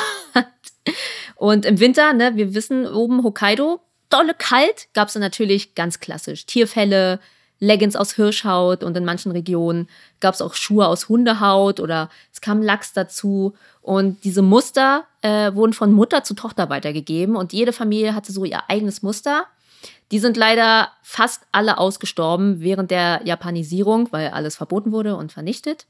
Ähm, was aber noch bekannt ist, ist, dass es Gürtel unter jedem Gewand gab und die zeigt deine Sippenhaftigkeit an. Also zu welcher Familie gehörst du, äh, zu wem bist du solidarisch und kein Mann darf sich mit einer Frau verbinden, die den gleichen Gürtel wie die Mutter hat. Also wir versuchen hier Inzest zu vermeiden. Und ähm, die Ainu auf den Sachalin-Inseln haben Gewänder, die äh, aus Fischhäuten sind und nicht aus gewebtem Material. Und das ist mir in meinen kompletten Textilstudien, ich bin jetzt natürlich keine Professorin, aber das habe ich noch nie gehört. Mhm. Das klingt auch so, ich meine, getrockneter Fisch, wenn du mal überlegst, das wirkt alles so, ich, ich nenne es jetzt mal bröckelig, ne? Oder ja. so sehr fragil. Ähm, allein die Vorstellung daraus, ähm, äh, irgendwie Kleidung herzustellen, crazy. Ja, und für ein Gewand brauchte man circa 40 Fische. Und ich bin so, okay, dann war das ja nicht nur, ich will hier so ein bisschen Schuppen am Kragen, weil das war das Erste, an was ich gedacht habe, okay, für so ein bisschen ne, Palmut-Glitzer-Krams. Mhm. Nee, es ist wahrscheinlich ein kompletter Look. Ja, voll. Ja. Richtig cool. Aber es sah auch bestimmt crazy aus. Ja, und äh, diese Muster der Verzierung unterscheiden sich aber auch wirklich extrem von denen der gewebten Kleidungsstücke der Hokkaido Ainu.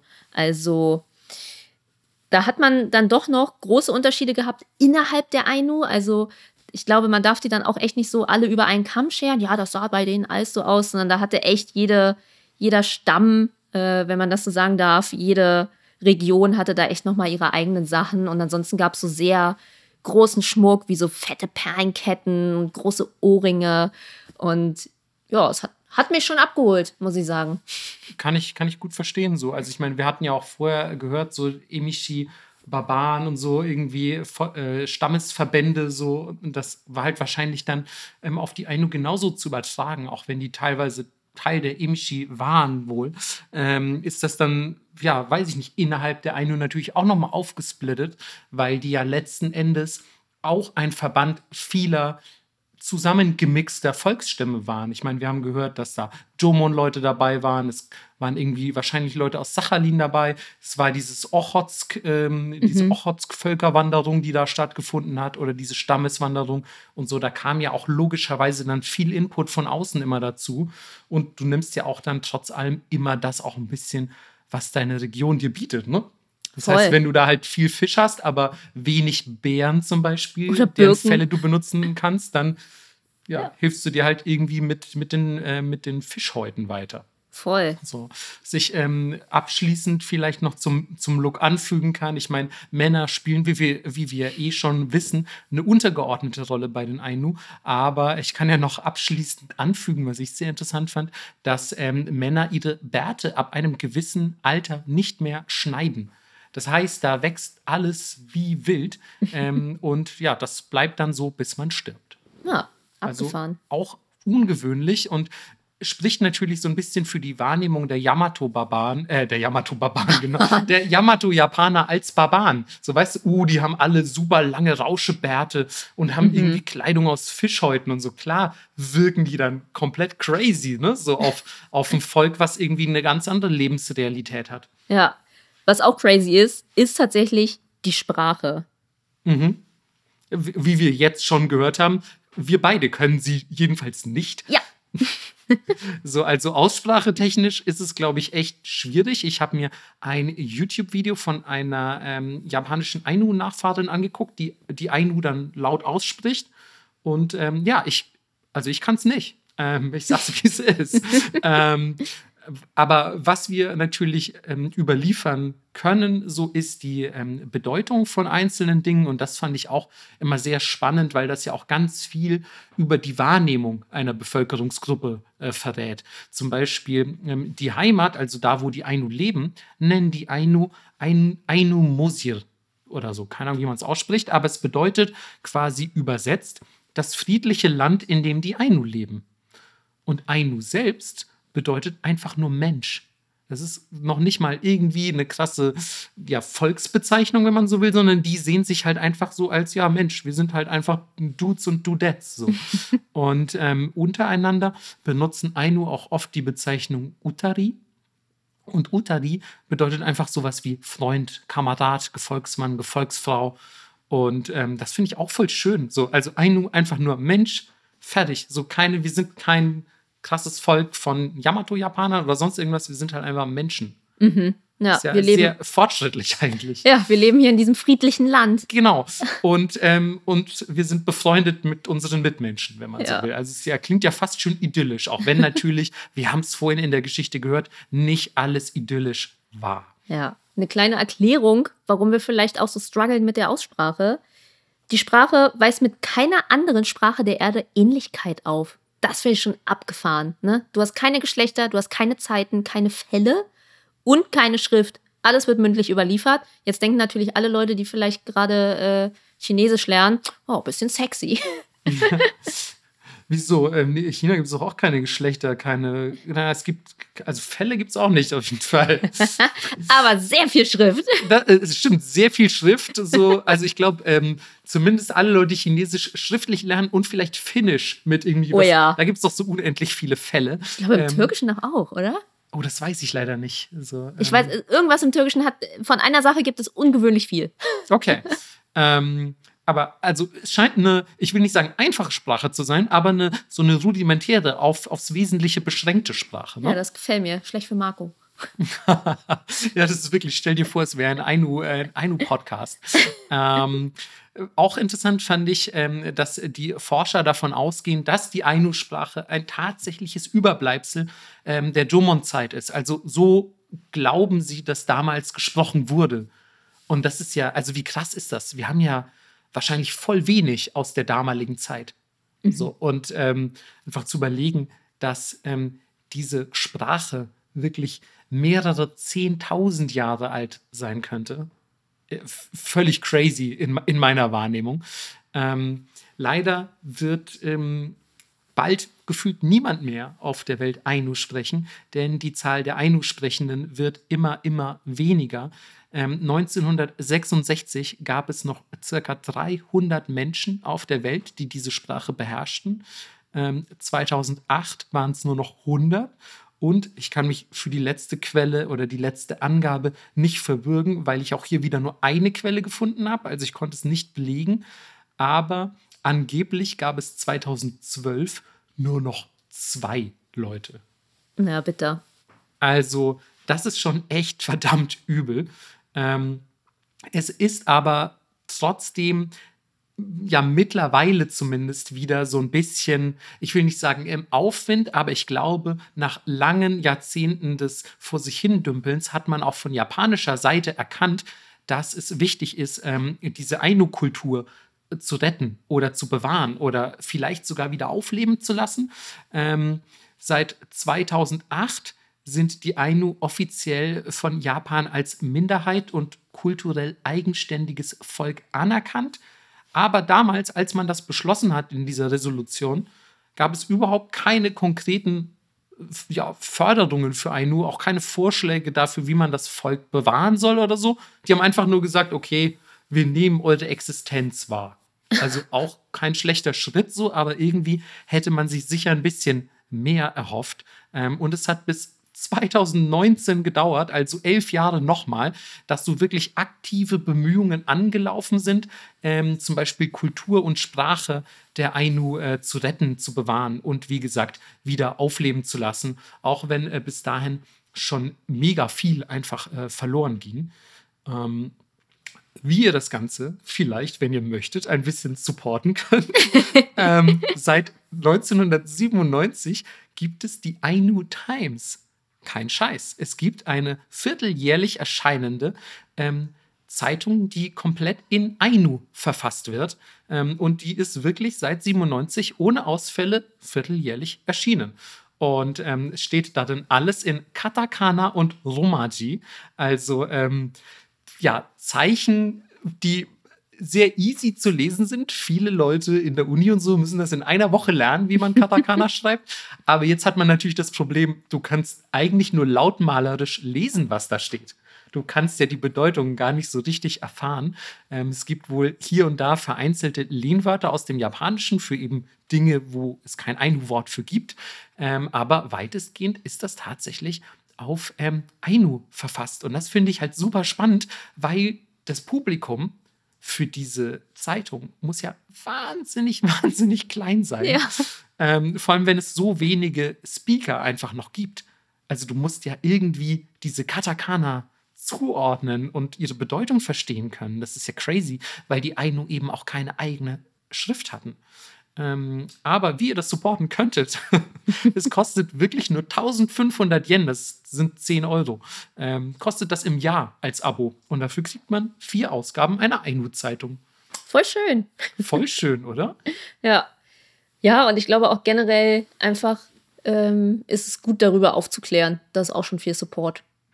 Ey, voll. Damit und, das nicht verloren geht. Und einfach wie, also erstens genau das einfach überhaupt in Erinnerung zu rufen, dass es das gibt, aber auch gleichzeitig so äh, bestürzt es mich fast ein bisschen, dass wir im Studium so wenig über die Ainu erfahren haben. Mhm. Ich verstehe, die, die wissenschaftliche Lage ist eh schwierig und die Forschung ist sich bei vielem uneinig, aber also es ist ja so ein elementarer Bestandteil eigentlich schon der so antiken japanischen Geschichte, ähm, dass ich das nicht nur mega spannend finde, sondern auch schon wichtig zu wissen, um zum Beispiel auch zu wissen, wo gewisse Dinge herkommen ähm, und weiß ich nicht, auch einfach solche Gräueltaten der Vergangenheit ein bisschen mhm. aufzuklären. Also ich meine, diese Zwangsassimilierung war jetzt auf jeden Fall nicht die feine Art. Absolut, aber naja, der Teil der Geschichte, Matriarchat, beides jetzt nicht so Japans ähm, Lieblingsthemen. Und ähm, um direkt nochmal 2024 mit einem kleinen Seitenhieb zu starten, aber Japan ist ja sowieso, was seine eigene Geschichte angeht, sag ich mal, sehr, sehr picky. Also sie möchten ja nicht über alles reden. Ja, aber über seinen Ursprung und seine Herkunft sollte man vielleicht öfters mal nachdenken. Ähm, wir haben auf dem Nippot Bingo auch eine mit äh, Marco ruiniert Melissas Überleitung. Oh mein Gott. Ähm, und das möchte ich machen, damit ihr vielleicht heute schon euer erstes Nippot Bingo voll bekommt. Ich hasse dich. die war, die, die war so smooth. Die war wirklich smooth. ähm, aber ich kenne da nichts und ähm, ich hasse Melissa wirklich krass. Ähm, und äh, ihr hättet gerade ihren Blick sehen müssen. Sie war richtig angry. Ja. Ähm, und äh, ich habe auch richtig Angst, ähm, gleich in das Wort der Woche einzuleiten, weil wenn ich hier äh, die Aufnahme ausmache, dann kriege ich Schläge, Leute. ähm, aber ja, Melissa hat es schon angedeutet. Wir ähm, haben uns heute natürlich beim Wort der Woche so ein bisschen von ja, den Inhalten der Folge inspirieren lassen. Und deswegen handelt es sich um Herkunft, den Ursprung, ja, das Vorausgegangene, wenn man so will. Ähm, und das nennt man Kigen. Kigen schreibt sich mit den Kanji für Aufwachen tatsächlich, also das, was sie auch für Okiru benutzt, wenn ihr morgens aufwacht. Und Gen, ja, die, die Quelle, den Ursprung, die, auf, die aufgewachte Quelle, den, der aufgewachte Ursprung. Naja, ihr wisst ja, wie Japanisch funktioniert. Ja, aber, Morgen. Aber Kigen ist auf jeden Fall das Wort und ähm, da die Ainu ein wichtiger Teil der Ursprungsgeschichte des heutigen Japan sind und Teil eben auch des Jomon-Volkes oder Nachfahren des Jomon-Volkes, ist das ein wohl sehr treffendes Wort, um diese Folge abzuschließen. Yes, äh, vielen Dank, dass ihr auch in diesem Jahr wieder dabei seid. Wir hoffen, ihr habt ein bisschen was gelernt und äh, habt Respekt für die äh, fast ausgerottete Kultur der Ainu. Absolut. Und dann sehen wir uns in zwei Wochen wieder. Wir hören uns. Naja, vielleicht sehen wir uns auch. Who knows? Vielleicht, ähm, Melissa, wo wir das gerade schon ansprechen. Ich glaube, es wird auch mal Zeit, dass wir wieder ein Video machen. Ähm, das stimmt. Ja, aber was genau das sein wird, das erfahrt ihr erst demnächst. Bleibt gespannt und bis bald. Tschüss. Ciao.